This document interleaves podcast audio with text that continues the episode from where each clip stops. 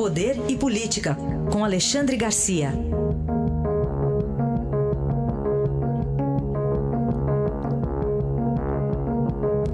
Alexandre, bom dia. Bom dia, Raíssa. Bom dia, Carolina. Bom dia.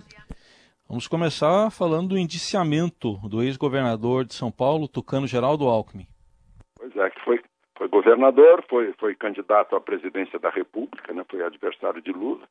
Uh, faz, uh, entra na fila aí, né, porque outro dia, há, há duas semanas, foi José Serra, outro ex-governador, também candidato à presidência da República, e, e, e que foi alvo de, de, de busca e apreensão na casa dele, da filha. Né? Aí a gente lembra de outro governador tucano, Eduardo Azeredo, foi preso, está condenado, cumprindo pena.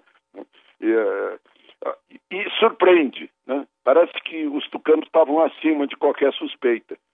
Quando aconteceu a busca na casa de Serra, foi, um, foi uma surpresa geral. Agora com Alckmin é a mesma coisa. Eduardo Azeredo, eu lembro que eu estranhei muito quando ele me abordou dizendo: olha, vocês têm que parar, parar com esse negócio de, de, de achar que houve é, é, mensalão e tal, vocês têm que parar com isso. Eu achei estranho aquilo, ele defendendo o PT. Na verdade, ele já estava no, no, mensalão mineiro. Né?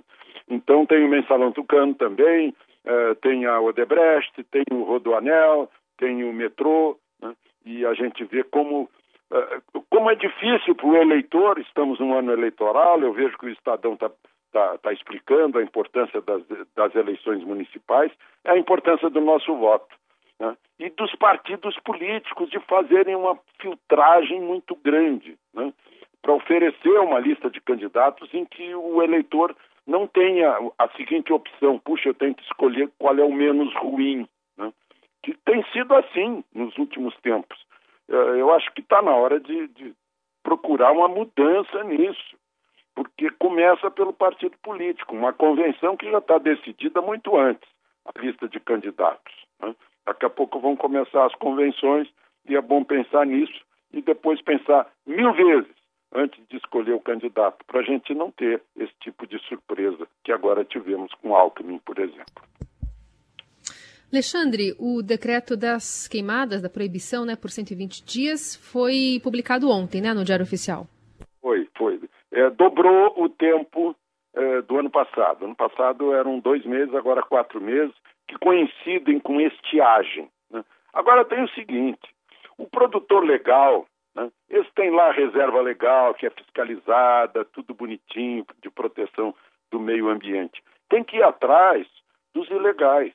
Né? o madeireiro ilegal, né? o, o, o, o, grileiro, que sempre foi ilegal, né? e, e, é uma questão de fiscalização. Né? Vai, tudo bem, olha, agora quem é legal não vai, não vai fazer a, a, queimada que seria permitida por 120 dias. Mas os ilegais não estão ligando a mínima para isso. Né? Eles continuam, derru primeiro derruba a mata, né? tem que esperar um tempo se quiser botar fogo, né? porque senão não queima, que é, é, é, a floresta equatorial úmida, né? a ileia, não, não queima fácil não.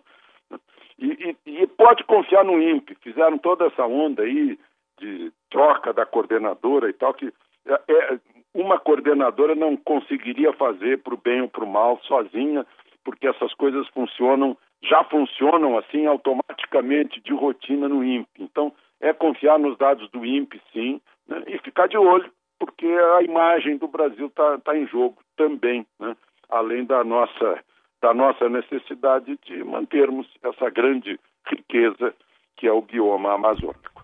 Aliás, nesse contexto que você está colocando, Alexandre, o que, que dá para falar de diagnóstico da ocupação do solo no Brasil? É, é uma outra questão que eu diria que é um milagre da agricultura que está produzindo hoje uh, comida para o Brasil inteiro e para um, quase uma quarta parte do mundo. Há 40 anos né, uh, havia uma, uma certa produção. Ela foi multiplicada agora, cresceu 385% a produção agrícola brasileira. E a ocupação do solo cresceu apenas 32%. Então a produtividade aumenta assim desde que criaram a Embrapa, disparou a produtividade. Nós temos a produtividade da soja, por exemplo, nosso grande produto de exportação, né, é, igual a dos Estados Unidos. Mas, vejam só, agora mesmo eu participei da entrega do prêmio do, do campeão de produtividade da soja. Ele produziu 118 sacas, quase 119 sacas por hectare, quando a média é de 50, 50, 55. Um crescimento de, foi mais do que o dobro, o que significa o seguinte, se aumentar a produtividade, como esse Laércio da Lavecchia, lá do, do Paraná, de Mangueirinha, a gente pode duplicar a produção de soja sem ocupar um hectare a mais. Então, há, há um milagre na, na, na produção agrícola, eh, que ocupa 9% do território. A pecuária ocupa 21%. Se recuar, e pode recuar, né, com mais confinamento, a agricultura pode crescer ainda mais né, dentro da terra da pecuária, sem tocar em nada. São 20% de área de, de preservação, mais 14% de área indígena, mais 13% de, de reservas, mais 19% de terras devolutas. Nós ainda temos um imenso território de, de eh, teoricamente, proteção. Né? Então temos que, aí voltando ao, ao assunto das queimadas, temos é que fiscalizar as ilegalidades. Aí está Alexandre Garcia, que volta na segunda-feira ao Jornal Eldorado. Obrigado, bom fim de semana. Aproveitem o fim de semana.